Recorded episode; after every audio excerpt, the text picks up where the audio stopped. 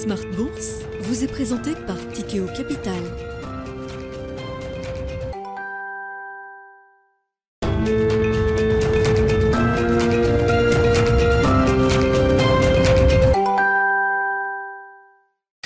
Reparti pour Smart Bourse, votre double dose quotidienne de marché en direct sur Bismart chaque jour à la mi-journée 12h30 13h et en fin d'après-midi la grande édition pendant une heure à partir de 17h en direct, rediffusée à 20h sur Bismart TV, émission que vous retrouvez chaque jour en replay sur bismart.fr et en podcast sur l'ensemble de vos plateformes. Au sommaire de cette édition ce soir, des marchés euh, actions en Europe qui euh, plafonnent depuis euh, quelques jours maintenant. Le CAC 40 aura marqué un sommet il y a une semaine pile, jour pour jour, mercredi dernier à plus de 7100 points. Et depuis on est entré dans une phase de digestion, de consolidation euh, à plat, chacun trouvera le qualificatif qui lui euh, convient, euh, phase de digestion légitime hein, après le puissant mouvement qu'on connaît depuis plusieurs mois maintenant sur les actions européennes. Et un mouvement qui a encore gagné en intensité sur les deux premières semaines de l'année 2023.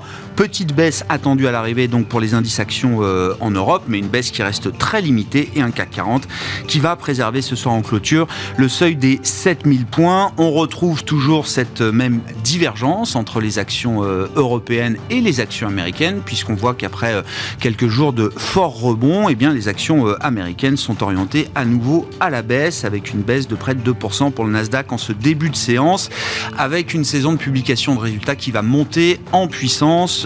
Nous évoquerons bien sûr dans un instant les résultats de Microsoft, la première grosse blue chip technologique américaine américaine a, publié. Nous suivrons ce soir les résultats, par exemple, de Tesla. Et puis, euh, pour la partie européenne, nous avons déjà eu des indications pour le secteur des semi-conducteurs avec euh, l'équipementier ASML. Et nous suivrons demain, après la clôture des marchés européens, les résultats de LVMH, le poids lourd du CAC et le poids lourd des capitalisations boursières en Europe. Et puis, dans le dernier quart d'heure de Smart Bourse, le quart d'heure thématique, nous évoquerons le segment spécifique des foncières cotées, l'immobilier coté qui a lourdement dévissé en 2022. On a vu des baisses jusqu'à 40%. Le secteur en Europe a connu une baisse sur 2022 de plus de 30%, avec un rebond et, euh, qui s'est mis en place euh, à partir du mois d'octobre et des foncières cotées qui profitent largement de ce rebond des actions européennes depuis quelques mois. Nous ferons le point avec le spécialiste de Sophie le gérant Laurent Saint-Aubin, qui sera avec nous en plateau à partir de 17h45.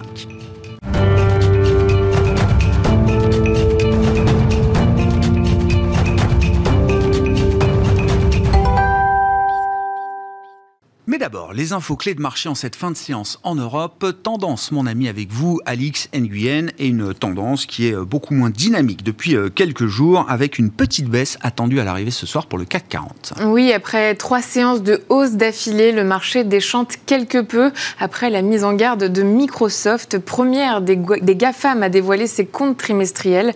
C'est la plus faible croissance des ventes jamais enregistrée chez Microsoft depuis au moins six ans. Elle est inférieure aux attentes du marché. Euh, pour son deuxième trimestre, le groupe a enregistré une hausse de 2% de son chiffre d'affaires à 52,7 milliards de dollars. Le résultat net trimestriel a chuté de 12%, là aussi inférieur aux attentes. En bourse, son titre est en net repli. Apple et Alphabet reculent aussi. Euh, à Paris, il en allait de même au cours de la séance pour ST Microelectronics, Téléperformance, Capgemini, Dassault Systèmes et Worldline. Et puis parmi les grandes valeurs euh, américaines à avoir publié ces résultats, on notera également Boeing avec euh, à l'arrivée une déception pour les investisseurs. Oui, l'avionneur a enregistré des résultats décevants. Son activité fait toujours les frais de la persistance euh, de problèmes dans sa chaîne d'approvisionnement et dans le recrutement. Euh, pour la quatrième année consécutive, l'avionneur reste dans le rouge avec une perte nette de 4,9 milliards de dollars en 2022, malgré une augmentation de son chiffre d'affaires de 7%. On retient en revanche que Boeing maintient ses prévisions pour 2023. À noter euh, qu'IBM et Tesla publieront euh, leurs résultats après la clôture américaine. Et puis euh, à Paris, le titre Alstom cède lui aussi du terrain et ce malgré de bonnes prévisions. Le fabricant français de trains fait état d'une hausse de 8% de son chiffre d'affaires trimestriel grâce à de fortes commandes en Europe. Les commandes ont globalement augmenté de 13%. Et puis du côté des indicateurs économiques, dans le sillage des enquêtes PMI hier, on notera que l'indice du climat des affaires en Allemagne s'améliore en janvier. L'indice IFO s'établit à 90,2 points, soit une augmentation d'1,6 point par rapport à décembre. Et puis euh, dans son rapport économique annuel, le gouvernement allemand dit désormais tabler sur une croissance économique de 0,2% cette année, évitant de ce fait et de peu une récession. Enfin, on entre euh, à nouveau dans les prochains jours dans une nouvelle série de réunions et de décisions de politique monétaire avec la Fed et la BCE attendues la semaine prochaine. Mais aujourd'hui, la Banque du Canada livrait sa dernière décision de politique monétaire. Oui, et comme anticipé, euh, l'institution a convenu d'une hausse de 25 points de base de son taux directeur. Il passe à 4,5%. Euh, le taux directeur atteint actuellement son plus haut niveau en 15 ans. La Banque du Canada prévoit aussi que la croissance de l'économie canadienne devrait stagner jusqu'à mi-2020 2023 et se redresser plus tard dans l'année. Oui, la Banque du Canada qui prévoit surtout de marquer une pause désormais pour euh, observer, constater les effets de sa politique de resserrement monétaire partant du niveau de taux qu'elle a euh, atteint. Si jamais l'inflation continue à surprendre à la hausse, la Banque du Canada euh, précise évidemment qu'elle serait prête toujours à continuer d'augmenter ses taux, mais on arrive sans doute à, un palier de ce point de vue-là, et c'était le même discours il y a quelques jours de la part de la Banque centrale de Norvège. Alix Nguyen avec nous chaque jour et chaque soir à 17h en direct pour les infos clés de marché dans Smart sur Bismart.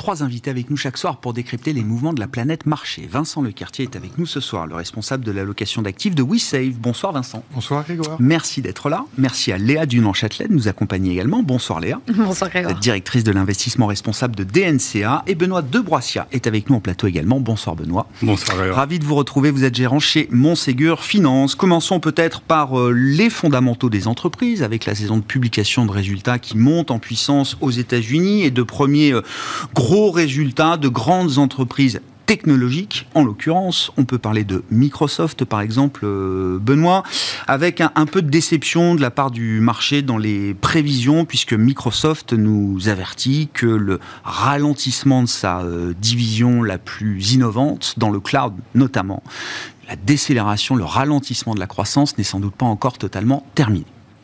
Oui, effectivement, c'est l'élément un peu décevant des perspectives de, Microsoft. On savait qu'on avait un ralentissement euh, sur la partie consommateur. Ce qu'on observe aujourd'hui, c'est un ralentissement sur le cloud de manière générale, donc la division Azure de, Microsoft, sur laquelle on avait une tendance encore sur le, sur le dernier trimestre publié, le deuxième trimestre de Microsoft, euh, de croissance de 38% et euh, Microsoft indique que la croissance devrait plutôt s'établir autour de, 30% sur les, sur les prochains trimestres. Donc il y a un net ralentissement qui est observable, qui s'explique par des effets de base, mais qui s'explique aussi par un ralentissement de la part de, des, consommateurs plutôt business euh, de Microsoft, où euh, finalement l'impact macroéconomique commence à, se faire sentir aussi sur, sur ce segment de clientèle qui jusqu'à présent avait été particulièrement résilient avec des investissements toujours euh, très soutenus de la part de, cette typologie de, de clients. Donc c'est un élément un peu de déception pour le marché. On attendait que ce soit une publication un petit peu à risque, comme l'ensemble des publications technologiques. Maintenant, pour autant, les fondamentaux restent assez solides. On a une dynamique de croissance qui reste euh, malgré tout euh, assez séduisante. On a euh, une entreprise qui montre aussi un peu de la discipline sur sa base de coûts dans un contexte effectivement où la croissance décélère. Et de manière générale, une entreprise qui reste très profitable et qui génère beaucoup de cash, qui a un bilan avec beaucoup de cash aussi à redéployer, soit pour le redistribuer aux actionnaires, soit pour faire de nouvelles acquisitions et de l'annonce autour de, de ChatGPT. Euh, On pourrait une illustration probante avec euh, toutes les promesses autour de l'intelligence artificielle. Donc pour nous, c'est une déception qu'il ne faut pas euh, enfin, qu'il faut relativiser de manière générale. Le signal que ça envoie effectivement sur la prudence des euh, clients business du cloud, c'est euh, c'est une prudence euh, légitime au regard de l'environnement macroéconomique. Est-ce qu'on peut imaginer que c'est aussi peut-être le signe que les investissements dans le cloud et derrière dans le numérique, dans la digitalisation, pardon, ont peut-être atteint une forme de plateau? Est-ce que ça peut se retrouver chez d'autres acteurs du secteur qui n'ont pas encore publié leurs résultats d'ailleurs? Je pense qu'on peut considérer qu'effectivement, euh, on a atteint la fin de la phase d'accélération et probablement on est plutôt sur une phase de décélération qui impliquera pas qu'on ne puisse pas revoir de petits cycles d'accélération, mais euh, de façon générale, la migration cloud a quand même été assez avancée pour euh, les grands clients. Pour les clients de taille plus intermédiaire, sans doute il reste encore du chemin à faire, mais de manière générale, probablement la phase euh, d'accélération euh, de cette activité est plutôt derrière nous, ce qui ne veut pas dire qu'il y a encore une grosse croissance embarquée, parce que en fait, ce sont des activités récurrentes et les déploiements, les migrations vers le hmm. cloud continueront d'alimenter la croissance future euh, de cette division chez Microsoft plus de l'enrichissement des services autour du cloud de la part de, Microsoft à, venir pour continuer d'alimenter une croissance peut-être plus modérée qu'elle ne l'a été au cours des, exercices passés, mais de toujours, euh, toujours très attractive pour les investisseurs selon nous. Enfin, encore plus de 30% de croissance quand même pour cette euh, division, pour un groupe dont la capitalisation boursière se compte en trillions de dollars. Hein. Enfin, pour redonner quand même. Euh, non, mais oui, si ça reste quand même spectaculaire. Là, on parle de dérivés effectivement qui seraient peut-être un peu plus négatives, mais voilà, je, tiens à ce que la perspective reste quand même euh, reste quand même euh, là. Sur ChatGPT, est-ce que c'est une promesse? Alors l'intelligence artificielle conversationnelle, est-ce que c'est une promesse? Parce qu'ils vont mettre quelques milliards, peut-être une dizaine de milliards, mais encore une fois, au regard de la taille du groupe, c'est un investissement que Microsoft peut se permettre sans mettre en péril évidemment la santé financière de, de, de l'entreprise. La question, c'est de savoir est-ce que c'est une vraie nouvelle histoire euh, pertinente pour les investisseurs? Est-ce que c'est une nouvelle écoute historique Peut-être même quelque part? On sent bien qu'on est peut-être euh, au bout de l'innovation, euh, en tout cas du cycle qu'on a connu depuis, depuis une dizaine d'années. Et tous les investisseurs sont à la recherche de la prochaine innovation de rupture qui amènera une nouvelle marche à la hausse pour certains de ces groupes. Meta, pour l'instant, je dis pas qu'ils font fausse route, mais je dis que l'accueil du métaverse dans la stratégie de Meta a été quand même plus que froid. Est-ce que là, c'est une meilleure allocation des ressources de Microsoft? Alors, j'ai envie de dire que c'est la concrétisation en fait du potentiel autour de l'intelligence artificielle et que et je pense que Microsoft est sans doute l'acteur qui peut le décliner euh, de de façon vraiment pluridimensionnelle dans son offre euh, pour l'ensemble de ses clients et peut-être encore davantage pour ses clients B2B. Et en fait, on pense par exemple au, au moteur de recherche pour les clients particuliers euh, que nous sommes. Évidemment, Microsoft a souffert de la comparaison avec Google. Peut-être ChatGPT peut leur donner l'opportunité de rivaliser avec hmm. Google dans ce domaine-là. Hmm. Dans le domaine B2B, on voit bien le potentiel de ChatGPT dans la communauté des développeurs. Euh, c'est un outil qui est déjà utilisé, qui a sans doute vocation à être utilisé et qui est simplement une illustration de ce qu'on peut faire en termes d'intelligence artificielle sur le code. Donc, de façon générale, en fait, c'est un outil euh, euh, au potentiel sans doute considérable. En tout cas, Microsoft est en mesure de le décliner sous ses différentes facettes mieux que quiconque. Et l'intelligence artificielle a, sans doute euh, euh, beaucoup de potentiel encore devant nous et ChatGPT, le hype, le buzz autour de ChatGPT euh, en est une illustration concrète. Mais c'est pas un pari. Ce que fait Meta dans le métaverse, ça a peut-être valeur de, de, concept et de pari à ce stade. Ce que fait Microsoft avec l'intelligence artificielle et donc la partie émergée grand public de l'iceberg avec ChatGPT, c'est une poursuite de la stratégie de Microsoft dans ce domaine-là. Alors, c'est la poursuite d'une stratégie, puisqu'ils ont déjà investi 3 milliards euh, autour de ChatGPT dans le passé, ou de l'actionnaire de ChatGPT dans le passé, et ils vont investir 10 milliards étalés sur plusieurs années euh, sur cet outil. Euh, c'est surtout, en fait, l'intelligence artificielle va irriguer l'ensemble des activités de Microsoft, à la fois en interne et en termes de services proposés aux clients. Quand on parle de métavers, on est sur quelque chose de complètement nouveau, qui est un nouvel Internet, un nouveau monde virtuel euh, qu'il leur incombe de créer et d'inventer et, d'en définir les usages. et, d'en faire un business case. C'est ça, je comprends. Dans le cas de Microsoft, c'est un outil de gain de productivité déjà existant avec euh, des exemples concrets, probants en la matière de gains de productivité pour des équipes et notamment dans le domaine des développeurs informatiques.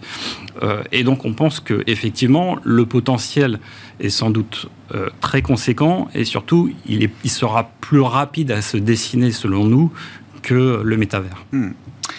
Vincent, bon, sur ces questions, alors euh, Microsoft, il euh, y, a, des messages globaux envoyés par euh, Microsoft. Hein. quels enseignements est-ce que vous retirez de la, publication? Et puis on comprend quand même que ce, trimestre de résultats pour les grandes valeurs technologiques, ça commence cette semaine et puis on aura le reste des plateformes américaines la semaine prochaine permettra de, de, valider ou non le niveau de de-rating qu'on a eu sur ces valeurs à travers l'année 2022. Est-ce que les marchés se sont correctement ajustés?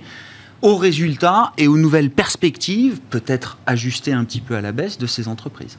Les GAFAM ont perdu 40% l'année dernière, alors qu'il y avait de la croissance en face. Donc de toute façon, on a déjà préintégré euh, un ralentissement. Donc, euh, ensuite, euh, est-ce qu'il est bien intégré Ça, je ne saurais pas le dire. vous avez des spécialistes de ah pour le faire. mais, mais je suis convaincu qu'il y a de toute façon une part de, tout ça qui est déjà intégrée. Le deuxième sujet, c'était euh, les hausses de taux d'intérêt qui ont euh, asphyxié la valorisation des, euh, entreprises et pour la tech non rentable qui en plus posait un vrai problème de financement et d'entretien du business model. Euh, une Facebook, euh, une, euh, une Microsoft n'a pas de problème de cash aujourd'hui, donc c'est pas c'est pas un sujet pour eux. Mais ça affectait quand même leur, leur valorisation.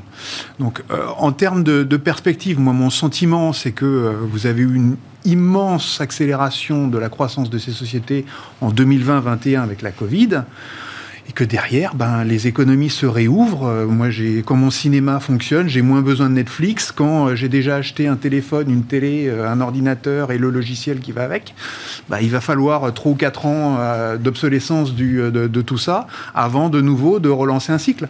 Donc je pense que de toute façon, de façon évidente, euh, on va avoir encore euh, six mois, un an, hmm. peut-être même deux ans euh, de difficultés sur la partie hardware et il va y avoir un accompagnement sur la partie software qui, logiquement, elle aussi va, va peiner un peu.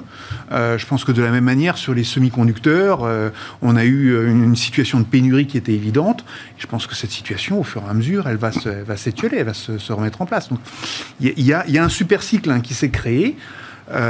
trop d'embauches, à cette occasion. On voit euh, à l'heure actuelle énormément de licenciements euh, dans, le, dans le secteur. Euh, j'ai fait un petit calcul de coin de table sur une dizaine de sociétés.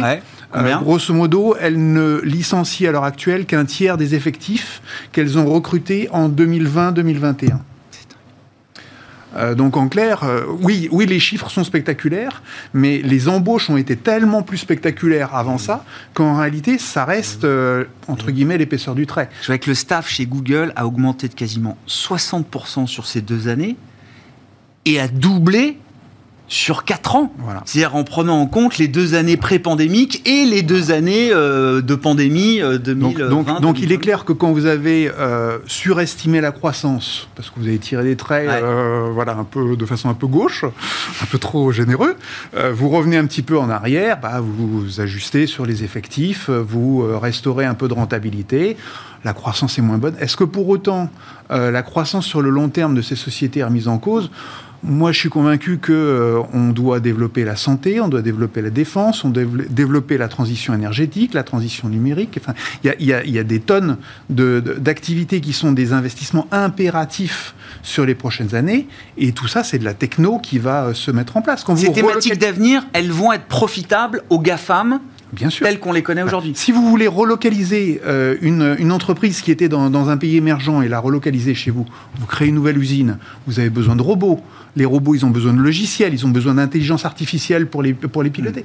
Donc tout ça, c'est de nouveau de l'activité pour ces entreprises. Et vous aurez en réalité deux usines. Une dans le pays émergent qui va persister et l'autre qui va s'installer dans le, dans le pays développé.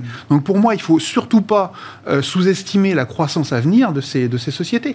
Et, euh, et je suis bien convaincu que euh, dans le domaine de la santé ou de la transition énergétique, la, la réponse, elle viendra de ces boîtes-là.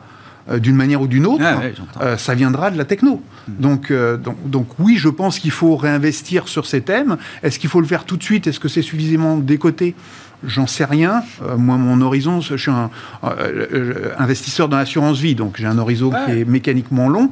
Donc à quelques mois, voire trimestres Ouais, près, ouais. c'est pas très grave.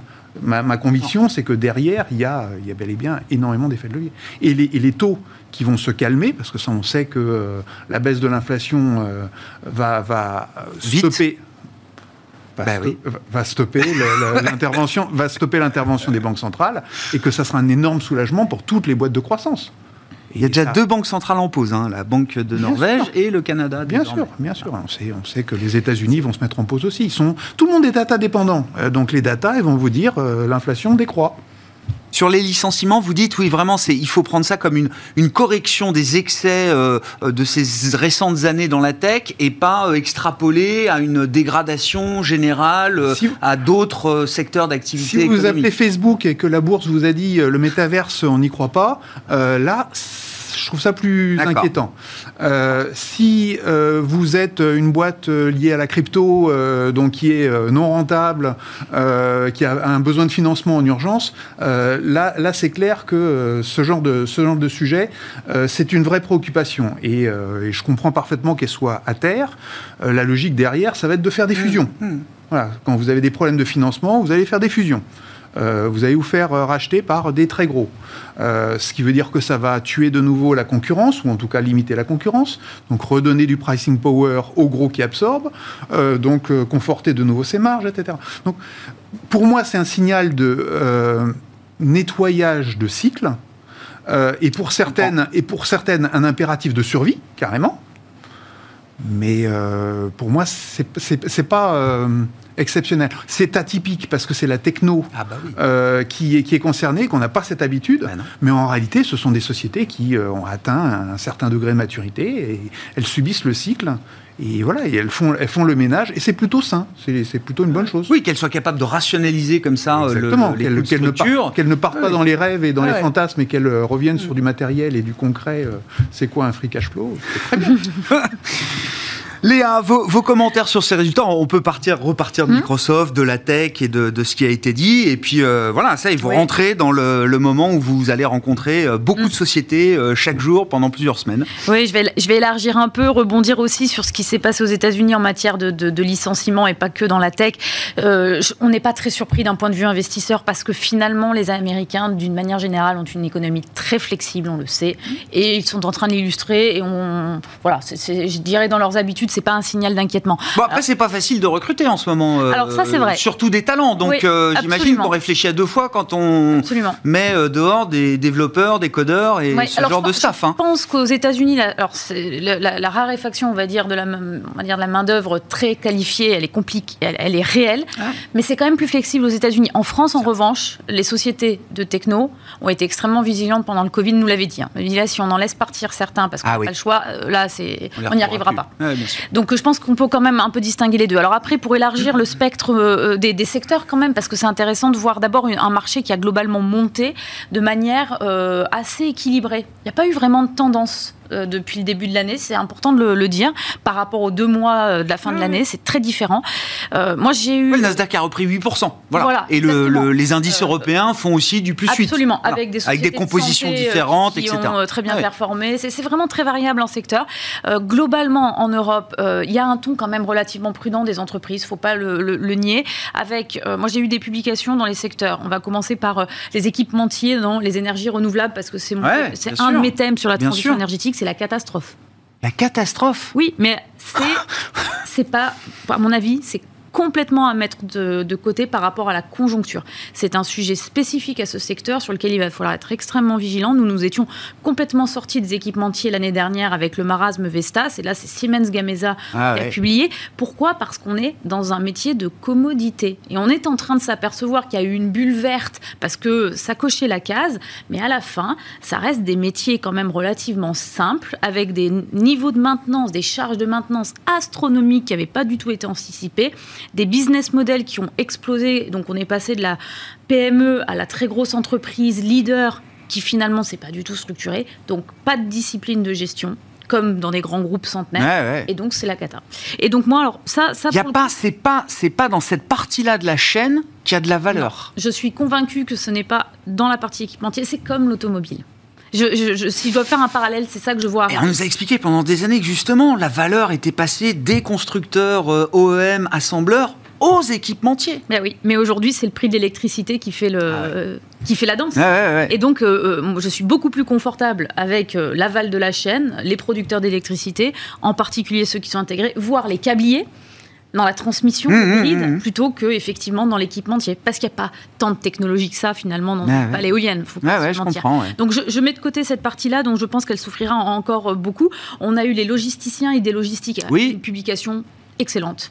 Et je pense que ça va continuer dans le sens où la logistique va reprendre avec l'ouverture de la Chine. Donc de ce point de vue-là, c'est assez, euh, euh, c'est probablement d'ailleurs une des rares entreprises où ça a bien fonctionné. Les ingrédients alimentaires, euh, là, ils tirent un peu la sonnette d'alarme sur plusieurs de, de, leur business parce que finalement, il y a un ralentissement de la tendance globale, y compris par exemple dans le pet food. C'est surprenant, c'est pas quelque chose. Euh, bah. Je pense que parce qu'il y a eu un. S'il y a des baisses de volume dans l'alimentation humaine, je, ne suis pas si étonné que ça bah, qu'il y ait des baisses de volume dans l'alimentation animale aussi. Donc c'est des sociétés de croissance qui ont effectivement dirété l'année dernière. D'ailleurs, je vais un tout petit peu moduler ce que vous avez dit sur euh, la, baisse de, sociétés de tech de, l'ordre de 40 ou 50 l'année dernière pour certaines. Euh, c'était pas que, le fait de l'anticipation de la croissance, c'était aussi le fait d'un derating massif. Je pense qu'il y a encore oui, les taux, bien sûr, choc de taux, un tout petit peu de mais bon, on est d'accord, le gros du chemin est fait. Donc voilà, les ingrédients alimentaires, c'est assez compliqué. Euh, qu'est-ce qui a été compliqué aussi? La construction. Bah oui, alors euh, la construction, euh, il y a eu une très grande tendance à la rénovation. là, les prix de l'immobilier sont tendus, les taux sont tendus, donc il n'y a plus d'achat, il n'y a plus de neuf. La rénovation tient encore un peu. Geberit a publié. Hmm. C'est pas très bon parce que la croissance s'écroule un petit peu. Par contre, les marges tiennent. Donc, qu'est-ce que je vais dire en conclusion? Moi, ma, mon sentiment, c'est qu'on va vivre une situation macroéconomique difficile à anticiper. Est-ce qu'il y aura effectivement une baisse de l'inflation très rapide ou finalement quand même une inflation encore assez euh, forte sur toute l'année? Est-ce qu'on va vivre un choc de croissance temporaire ou technique je le pense quand même un peu, en tout cas un ralentissement de l'activité. Donc je pense qu'il va y avoir un creux cette année, en 2023, qui va probablement se situer autour du premier trimestre, premier semestre en termes de, résultats, où les entreprises qui vont bien résister seront celles qui auront témoigné d'une capacité à se réorganiser pendant la crise, c'est-à-dire être comme certaines l'ont été pendant des années, résilientes sur les marges, mmh. une discipline très forte dans la gestion de leurs coûts, une intégration de leur valeur ajoutée, et c'est le cas d'une société comme Geberit qui maintient des marges excellentes malgré une baisse des volumes de 20%, et surtout des bilans très sains. C'est ça la clé bah de l'année 2023. Mais c'est vrai que ça fait trois ans qu'on vit avec un stress test euh, permanent euh, sur le plan macro euh, et géopolitique, hein. donc ça aide à se mettre en ordre de bataille pour, et donc, pour le pire. Quoi. Et oui, donc les, sociétés qui vont avoir des besoins de financement, je pense à nouveau à la transition énergétique, aux, renouvelables, aux petites renouvelables, qui se sont endettées, qui ont des niveaux d'endettement maintenant assez tendus, mm. les risques d'augmentation de capital, pour certaines, ne sont pas négligeables. Hmm. On sera vigilant. Dans, les secteurs alors qu'on va suivre, et euh, Vincent en, disait un mot, la, partie semi-conducteur, alors ASML est un ovni un peu dans le secteur, c'est un acteur euh, unique. Qu'est-ce qu'on peut retenir quand même du message d'ASML, euh, Benoît? Et, est-ce qu'il y a matière à avoir une lecture un peu globale de ce, de ce secteur des semi-conducteurs? Sachant que chaque acteur peut avoir des positionnements très différents dans la chaîne et dans le paysage des, des semis et des composants. Oui, alors pour rappeler, ASML, c'est effectivement un acteur incontournable dans le paysage des semi-conducteurs parce que le producteur euh, d'équipements de, lithographie pour l'ensemble euh, des fondeurs dans le secteur des microprocesseurs. Le point important à souligner, c'est qu'il continue euh, de dire que la demande excède l'offre. Donc leur capacité de répondre à la demande de leurs clients est contrainte par leur capacité de production d'équipements. Ceci étant, euh, il signale quand même que autant dans le passé, il y avait une demande qui excédait leur capacité de livraison, qui pouvait être au-delà de 30%, un excès de demande au-delà de 30%, maintenant ils disent qu'il reste à deux chiffres sans le quantifier. Donc cet excès de demande se tasse un petit peu. L'autre point euh, intéressant quand même à observer, euh, malgré un discours euh, très positif, c'est qu'ils indiquent que le taux d'utilisation de leurs machines par leurs clients diminue. Pourquoi? Parce que les clients d'ASML se retrouvent avec des stocks au-dessus de la norme, des stocks un peu trop élevés par rapport à ce qu'ils aimeraient pour une saine gestion de leurs besoins en fonds de roulement. Et d'autant plus que les stocks des semi-conducteurs peuvent perdre de la valeur assez rapidement, donc il faut avoir une rotation des stocks assez rapide. Et donc les clients produisent moins pour pouvoir écouler ces excédents de stock. Euh, donc en fait, le signal fondamental, c'est de dire on a une phase d'ajustement qui, selon SML, qui discute avec ses clients, mmh. euh, consiste à dire cette phase d'ajustement, c'est simplement apurer des excès de stock qui ont pu être constitués. Et ASML explique qu'ils conservent une excellente visibilité sur 2023 et au-delà, parce que leurs clients ont des plans de route en termes d'investissement dans leur capacité, dans leurs nouvelles usines et dans leurs besoins de machines de, de lithographie. Et par conséquent, en fait, ces ajustements de stock n'aura pas d'incidence sur ASML, puisque le décalage entre la prise de commande d'ASML et la livraison, au client de la machine est de l'ordre de deux ans, alors que l'ajustement de stock devrait se faire euh, Quelques mois. du premier semestre de cette année. Donc, euh, d'où un discours qui reste résolument positif sur une industrie et parce qu'on connaît toujours les, les, leviers à long terme de l'industrie, à savoir un contenu en semi-conducteur de tout ce qu'on utilise, en particulier de nos automobiles, euh, qui ne cesse de croître. Et ça limite le risque de, ce qu'on vivait dans l'industrie des semi-conducteurs auparavant, c'est-à-dire des cycles parfois très violents, très rapide aussi de, de stockage, déstockage, restockage. Euh, euh, l'activité est un peu plus lissée de ce point de vue-là, on peut le dire, euh, Benoît? Alors, c'est le message de l'ensemble des acteurs de la chaîne. Après, il faut rester prudent et dire qu'il y a une corrélation évidente avec la macroéconomie. Et donc, si la conjoncture n'est pas celle qu'on nous promet, qu'on a une récession ou alors qu'on a une activité économique morose qui dure, on peut probablement considérer que peut-être les plans d'investissement des acteurs de la chaîne sont trop ambitieux par rapport à ce que sera la, demande réelle. Donc il faut rester prudent quand on dit euh, le paysage a fondamentalement changé, etc. Mais ça reste vrai de considérer que le contenu en semi-conducteur euh, de la croissance économique a plutôt eu tendance à augmenter, a tendance à augmenter.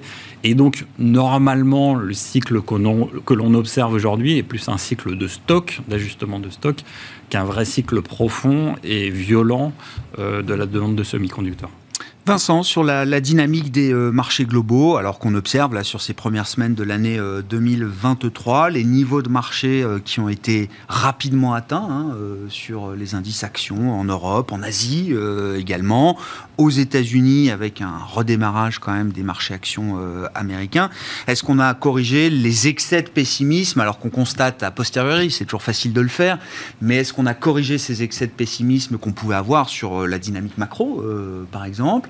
Est-ce que ça nous met dans une zone de fragilité particulière? Parce que corriger les excès de pessimisme, ça ne veut pas dire qu'il n'y a plus de risque nulle part, euh, bien sûr. Je pense que les stratégistes ont déjà corrigé leur euh, copie. Euh, les gestions, pas encore. elles n'ont pas eu le temps. Elles n'ont pas eu le temps. Euh, non, non, je pense que la, le, Non, mais toutes les prévisions. Parce que faut savoir comment ça se passe. On fait sa présentation annuelle de rentrée, généralement au cours du mois de janvier. mais tout ça est travaillé dès le mois de décembre. Et le changement, alors des prix, qui fait varier le sentiment, a été tellement spectaculaire depuis la fin décembre qu'effectivement, les, discours sont parfois un peu décalés euh, désormais. Donc, en, clair, en clair, je pense que les. Euh, la plupart des, gestions étaient prudentes, je pense à, juste titre, c'est-à-dire qu'il ne faut pas être kamikaze hein, dans, un contexte comme, comme celui qu'on avait. Euh, donc c'était logique d'être prudent et d'envisager des scénarios extrêmes. Les scénarios extrêmes, on voit bien qu'ils ont une probabilité qui est de plus en plus faible hein, aujourd'hui. Donc logiquement, vous devez euh, recalibrer votre scénario d'inflation, de mm. croissance, et bah, ça joue évidemment derrière sur les allocations d'actifs. le seul problème, c'est que quand vous avez un changement qui se passe au mois de décembre, quand il n'y a pas de volume, euh, et que euh, en janvier vous avez des souscriptions qui viennent en rajouter une couche par rapport au cash que vous aviez déjà dans vos allocations, euh, bah, vous êtes un peu pris à la gorge, c'est-à-dire que vous êtes obligé d'investir, vous vous, vous, c'est une marche forcée. Alors pour les gestions euh, traditionnelles, euh, la part de cash représente, je sais pas quoi, 5-10% grand maximum de, de, leurs allocations. Donc le stress hein, de retard au décollage est pas trop trop grave. pour, des, pour des hedge funds qui seraient short, euh, de, euh, de, telle ou telle zone ou de tel ou tel secteur ou de telle ou telle valeur euh, non profitable généralement, mmh. bah là ça fait très très mal. Donc vous êtes pour le coup obligé d'aller d'y aller à fond et c'est pour ça qu'on voit certains dossiers non profitables qui font du 30, 40, 50% De, de, hausse depuis le début de l'année. Donc pour moi c'est clairement un squeeze, un, un, scénario qui est en train de se mettre en place et il va falloir du temps. et il suffit de regarder entre guillemets les volumes pour se dire que euh, en 15 jours, 3 semaines, on n'a pas pu purger tout le cash ou tous les shorts qui étaient en place. Donc, euh, donc ça va continuer? Ah bah pour moi oui. Pour moi oui. Donc c'est pas c'est même plus une question de savoir quel est euh, le niveau des marchés. Oui. Le, le PE. Ça, le fondamental a été atteint quoi. On, s'en fout. On oui, fout. quel est le niveau de croissance qu'on va avoir? On s'en fout.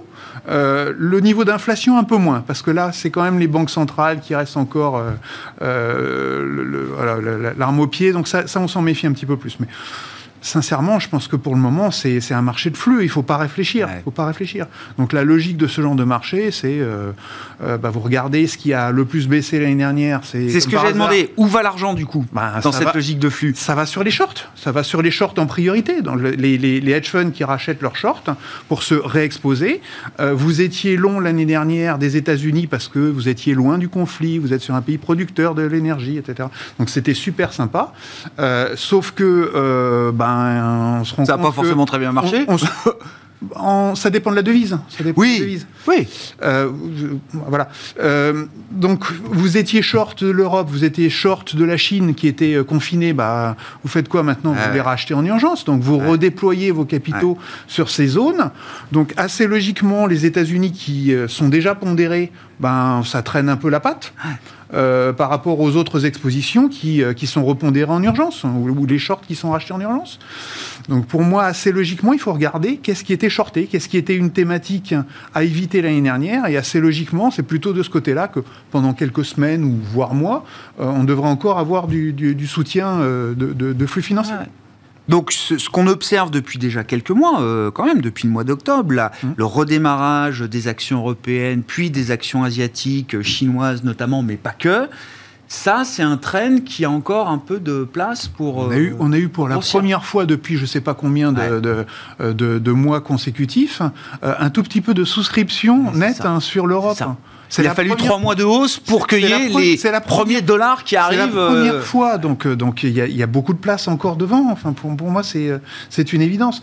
Ensuite, la bourse fera comme comme d'habitude, c'est-à-dire que dans ces cas-là, quand c'est des mouvements de flux, bah, vous faites un excès. C'est-à-dire que vous allez bien au-delà de, de, de, la valeur théorique euh, euh, logique que vous devriez avoir. Donc, vous, je dis n'importe quoi, vous allez faire 20% de hausse sur les marchés européens pour finir au, bout du compte sur une dizaine ou une quinzaine de pourcents de, de, de hausse l'année. Mais vous aurez une impulsion qui peut être très violente encore. Donc, il faut savoir ensuite qu'est-ce qui peut bloquer ça. Oui.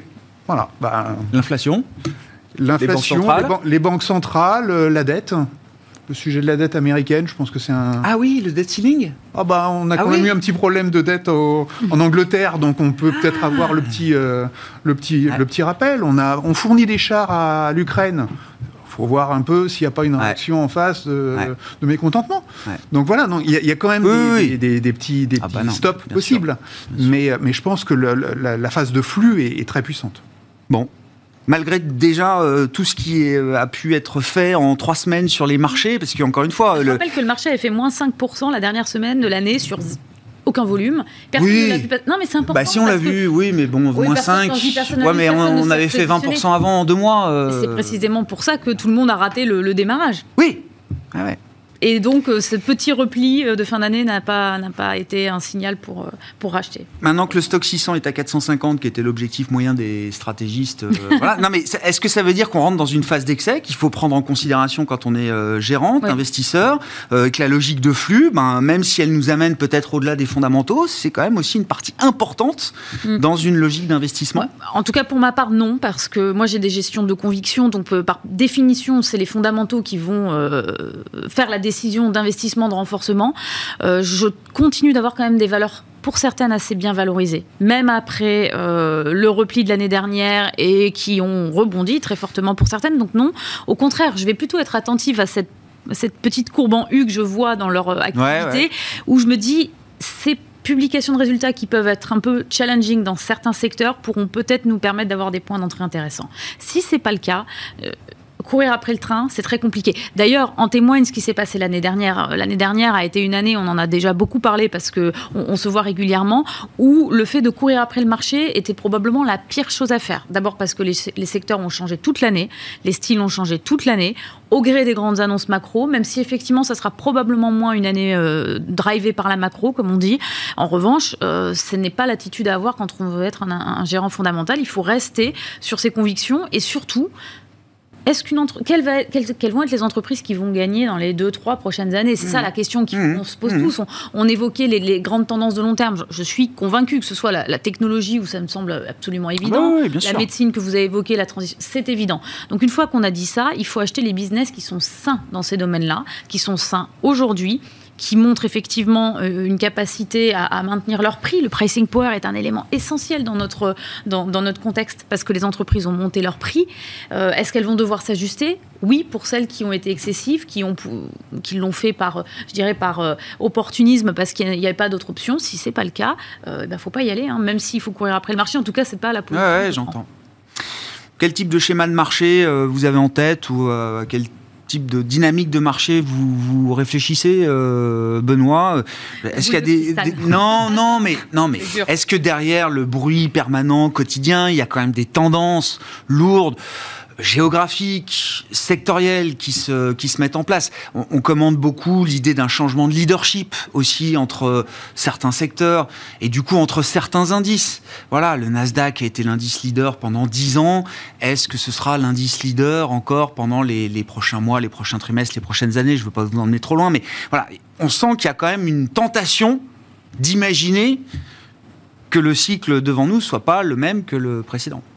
Alors les cycles ne se ressemblent jamais vraiment les uns avec les autres et de manière générale, ce qui est certain, on a beaucoup parlé de la, technologie, bah, c'est de la destruction créatrice, c'est-à-dire que les leaders technologiques d'aujourd'hui ne seront pas forcément ceux de demain. Et on, en a beaucoup parlé avec l'émergence des GAFAM, euh, en dehors de Microsoft qui était un peu établi, les autres n'étaient euh, pas forcément euh, toutes connues il y a une dizaine d'années. Donc nécessairement, il y a un des changements de leadership, mais la technologie et euh, sa capacité d'irriguer l'ensemble des secteurs de l'économie et la transition énergétique en est un exemple éloquent, la santé en a un autre, etc. La technologie est au service de tous les secteurs de l'économie, donc on pense que la technologie conserve toute sa pertinence euh, dans les allocations euh, de manière générale. Maintenant, euh, pour répondre très concrètement à la question et peut-être sur un horizon un peu plus court terme, euh, on a plutôt tendance à privilégier aujourd'hui le marché américain, à repondérer un peu le, le marché américain qui a corrigé en termes de valorisation, qui a souffert en comparaison du marché européen d'une dynamique de résultats négatifs en relatif par rapport au marché européen, mais qui était aussi beaucoup lié à l'affermissement du dollar par rapport à l'euro. Et on a le mouvement inverse qui est en train de se dessiner et qui va recréer un momentum de croissance des BPA plutôt favorable au marché américain qu'au marché européen. On l'a vu dans les résultats de Microsoft, hein, ça fait baisser quand même la croissance, euh, le, dollar. Euh, sur les chiffres publiés et, par contre, sur les perspectives, ce qu'on réobserve, c'est que l'effet sur les marges devrait devenir un peu plus favorable euh, pour, pour ces valeurs-là. Donc nous, ça fait partie des, des choix qu'on est en train de faire, c'est de repondérer un peu à nouveau les, les États-Unis et au détriment de certaines autres zones géographiques. Après, sur, certains marchés émergents, par exemple, on, considère que l'Inde devient un marché de plus en plus euh, intéressant, même s'il y a une question autour de, des élections et du pouvoir politique en, Inde. Tout cas, ce, ce, pays a des fondamentaux qui nous paraissent euh, assez séduisants y compris en plus dans la confrontation géopolitique qu'on observe, en plus de sa dynamique démographique, de sa dynamique mm. euh, économique, etc. Euh, voilà un peu les, paris qu'on a. Et en termes sectoriels, en fait, ce qu'on regarde beaucoup aujourd'hui, c'est le, secteur des biens d'équipement, euh, à la fois pour accompagner la transition énergétique et aussi parce qu'on sent des volontés stratégiques de l'ensemble des États D'essayer de re-régionaliser leur supply chain, euh, quitte à accorder des subventions par milliard euh, pour l'industrie des semi-conducteurs, par exemple, euh, pour les industries autour de la transition énergétique. L'hydrogène, il n'y a pas un pays dans le monde qui met plus d'argent sur la table que la France et l'Allemagne pour l'hydrogène. Voilà, on parle de l'IRA tous les jours. La France et l'Allemagne font un effort sur l'hydrogène sans commune mesure à travers le monde. Et ça se voit dans les résultats. Hein. HRS a publié d'excellents résultats, hein, qui fait donc les stations de recharge. Euh, la tendance là, elle est bien inscrite. Sur le dollar, il y a, une vue forte à avoir euh, sur l'idée d'une baisse du dollar euh, sérieuse? Vincent? Je pense qu'on peut tenir encore jusqu'à l'été avec, euh, avec un, euro euh, qui se renforce encore un petit peu. Oui. Euh, de toute façon, c'est si on est en mode risk on sur les marchés, logiquement, le dollar doit s'affaiblir un petit peu. le différentiel de politique monétaire, autrement dit la Fed qui a grosso modo un trimestre d'avance mmh. sur, la, sur la BCE, logiquement devrait entretenir aussi un petit peu de moindre, moindre intérêt pour le, pour le dollar vis-à-vis de, l'euro. Les flux financiers, euh, qui, euh, ce que je décrivais, c'est-à-dire euh, déjà positionnés sur les US, il faut repositionner l'Europe, donc on achète de l'euro pour acheter du CAC. Donc, donc je pense qu'à différents niveaux, effectivement, pour le moment, on est plutôt dans, dans, un, dans, dans un flux favorable pour l'euro. Euh, pour rappel, c'est quand même une très bonne nouvelle euh, sur le frein à l'inflation importée pour la zone. Donc ça aussi, à, moyen terme, ça sera quand même un, élément qui fera peut-être réfléchir la BCE à un moment, hmm. de se dire euh, peut-être qu'on en fait un peu trop parce que finalement l'inflation n'est pas si forte que ça. donc, donc oui, je pense qu'on peut grimper encore de mais c'est pas incohérent ce qu'on voit euh, là. Ah non, moi ça, me choque, me choque absolument pas. Et on est, euh, je regardais parce qu'on regarde toujours l'euro-dollar, mais euh, je regardais pour, pour par, curiosité ce qui se passait avec le yuan. Par exemple, on est encore, l'euro est encore assez nettement en dessous des niveaux d'avant Covid. D'accord. Donc, donc, pour moi, donc, pour moi, a priori, on a encore de la place. On a hmm. encore de la place à, à une hausse de l'euro. Bon, on a revu 1,09 euh, ces euh, derniers jours sur la parité euro-dollar. Merci à vous trois. Merci d'avoir été les invités de Planète Marché. Vincent Lecartier, WeSave, Benoît de Broissière, Montségur Finance, Léa Dunan-Châtelet, DNCA.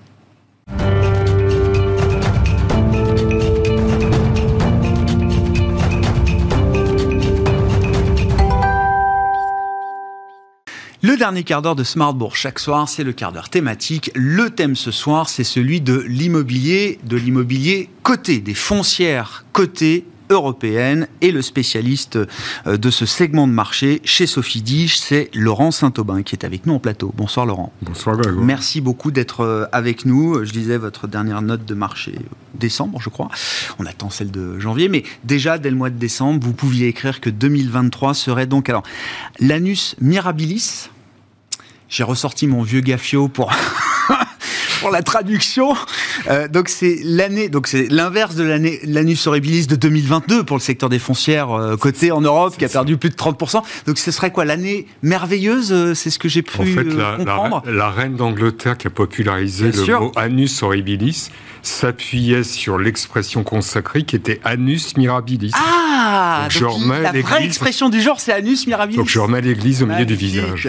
Bon, Écoutez, le, le, cœur de la performance des foncières en, en 2022 et en 2023, c'est l'évolution des taux. Euh, l'évolution des taux qui résulte de l'inflation, mais l'inflation, c'est pas vraiment le sujet, puisqu'en 2022, les foncières ont perdu 32%, alors même qu'elles sont bien protégées, qu'elles protègent bien les investisseurs contre l'inflation grâce à l'indexation. Euh, donc c'est vraiment les taux.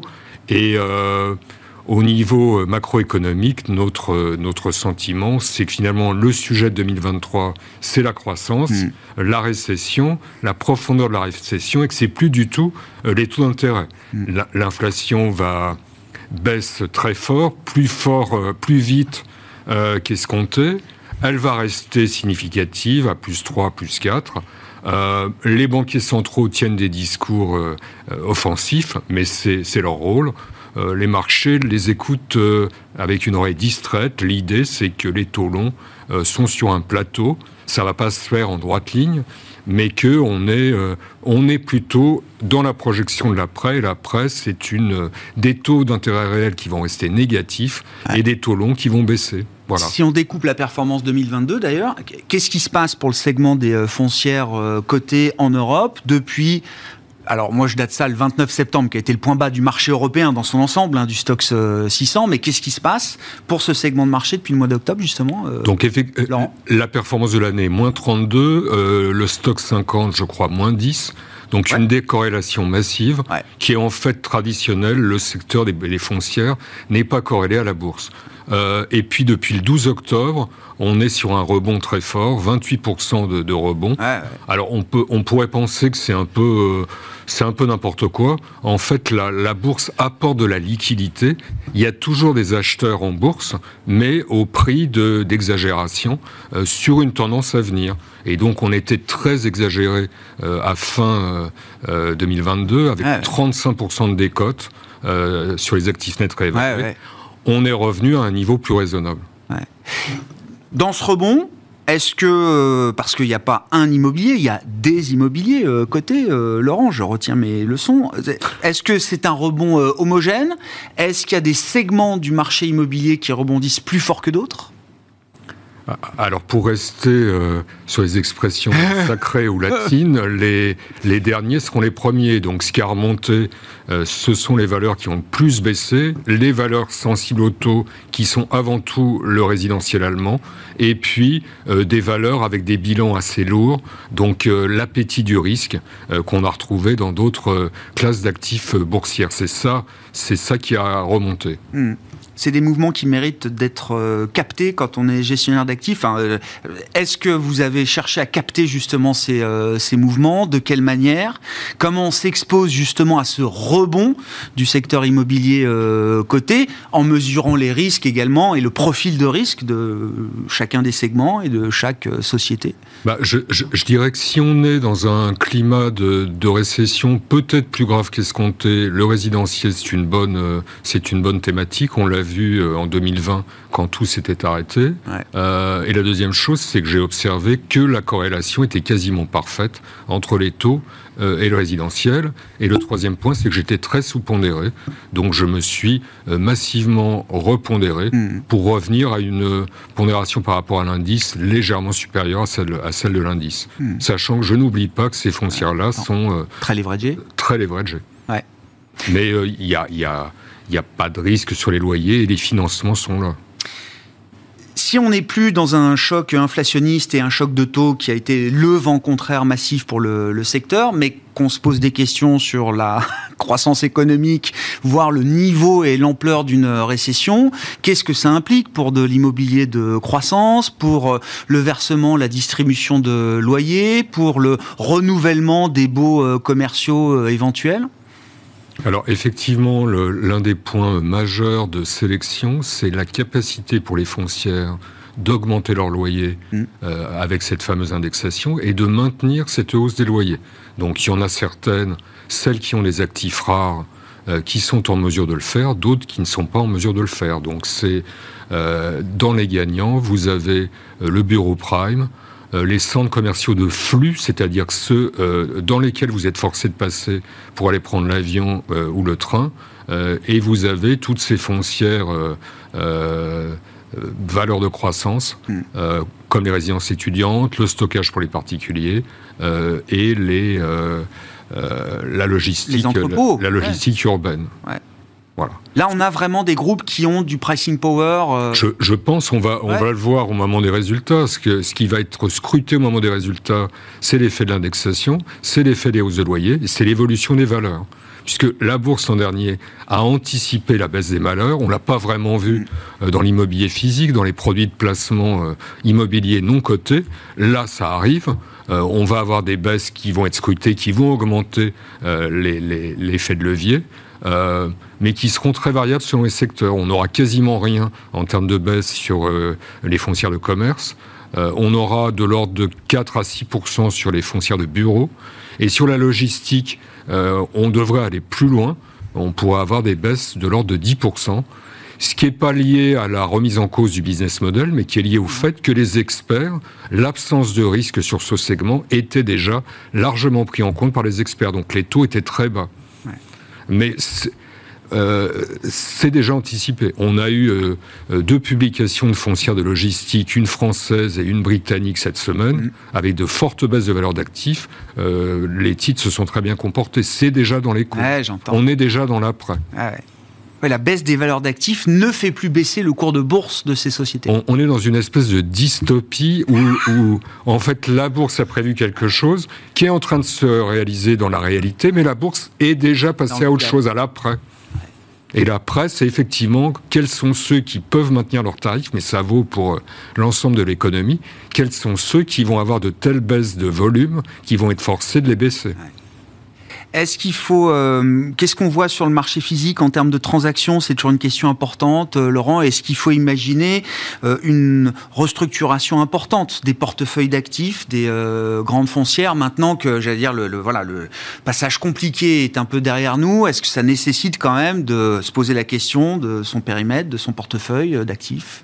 Alors, ce que, ce que je, j'entends beaucoup, qu'il y a beaucoup de transactions qui sont annulées euh, parce que les prix de marché sont inférieurs aux attentes des vendeurs. Ce que j'observe aussi, c'est qu'il y a beaucoup de transactions qui se réalisent, et des transactions importantes. On en a eu une euh, qui, qui n'est pas encore confirmée euh, officiellement, mais qui est quasiment certaine, qui est une cession par Immobiliaria Colonial, qui est une foncière de bureaux Madrid, Barcelone, Paris, pour 300 millions de bureaux à Madrid, sur un niveau de, valorisation des loyers de 3%. Et ça, c'est une famille euh, qui achète. Donc on a des gens avec des poches profondes, comme on dit, des familles, des fonds souverains, euh, qui sont là et qui achètent. Donc les, foncières continuent de, euh, continuent de vendre. La, deuxième question. Taux de rendement de 3%. Voilà. ouais, enfin, je. Mais si vous êtes un. couvre à peine l'inflation, quoi, là. Si vous êtes un investisseur avec une. Une, un horizon d'investissement très long, ce qui est probablement le cas des, des familles ou des fonds souverains, 3%, c'est pas, pas si mal que ça. Euh, on les prend. Euh, après, le, deuxième sujet, c'est euh, profiter de l'écart entre les cours de bourse qui restent, mm. qui restent là. Ce que, valorisent les, ce que sont valorisés les actifs par les cours de bourse, c'est-à-dire après le rebond, on est on est proche de 20% de décote, de, 25% pardon, de décote sur actifs nets réévalués, et la vraie valeur des actifs. Donc il devrait y avoir, euh, comme on en a vu en 2022, des opérations de sortie de bourse, de rachat ah par les acteurs privés ah pour profiter euh, de, cette, de cette décote. qui reste donc autour de 20-25%, c'est ça? Qui est autour de, qui est de 27% à, hier soir. Donc on est passé de moins 35 à moins 20. Ouais, ouais, ouais, je comprends. Oui, mais bon, ça reste une sacrée décote, quoi ça reste, ça, laisse encore de, euh, du, du euh, de, de, un potentiel de, de hausse supplémentaire. Ah de revalorisation.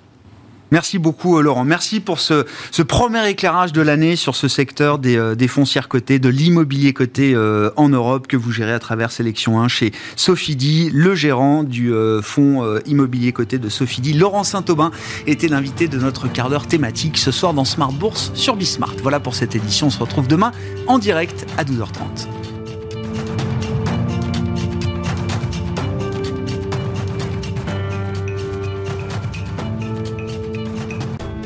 Smart Bourse vous a été présenté par Tikeo Capital.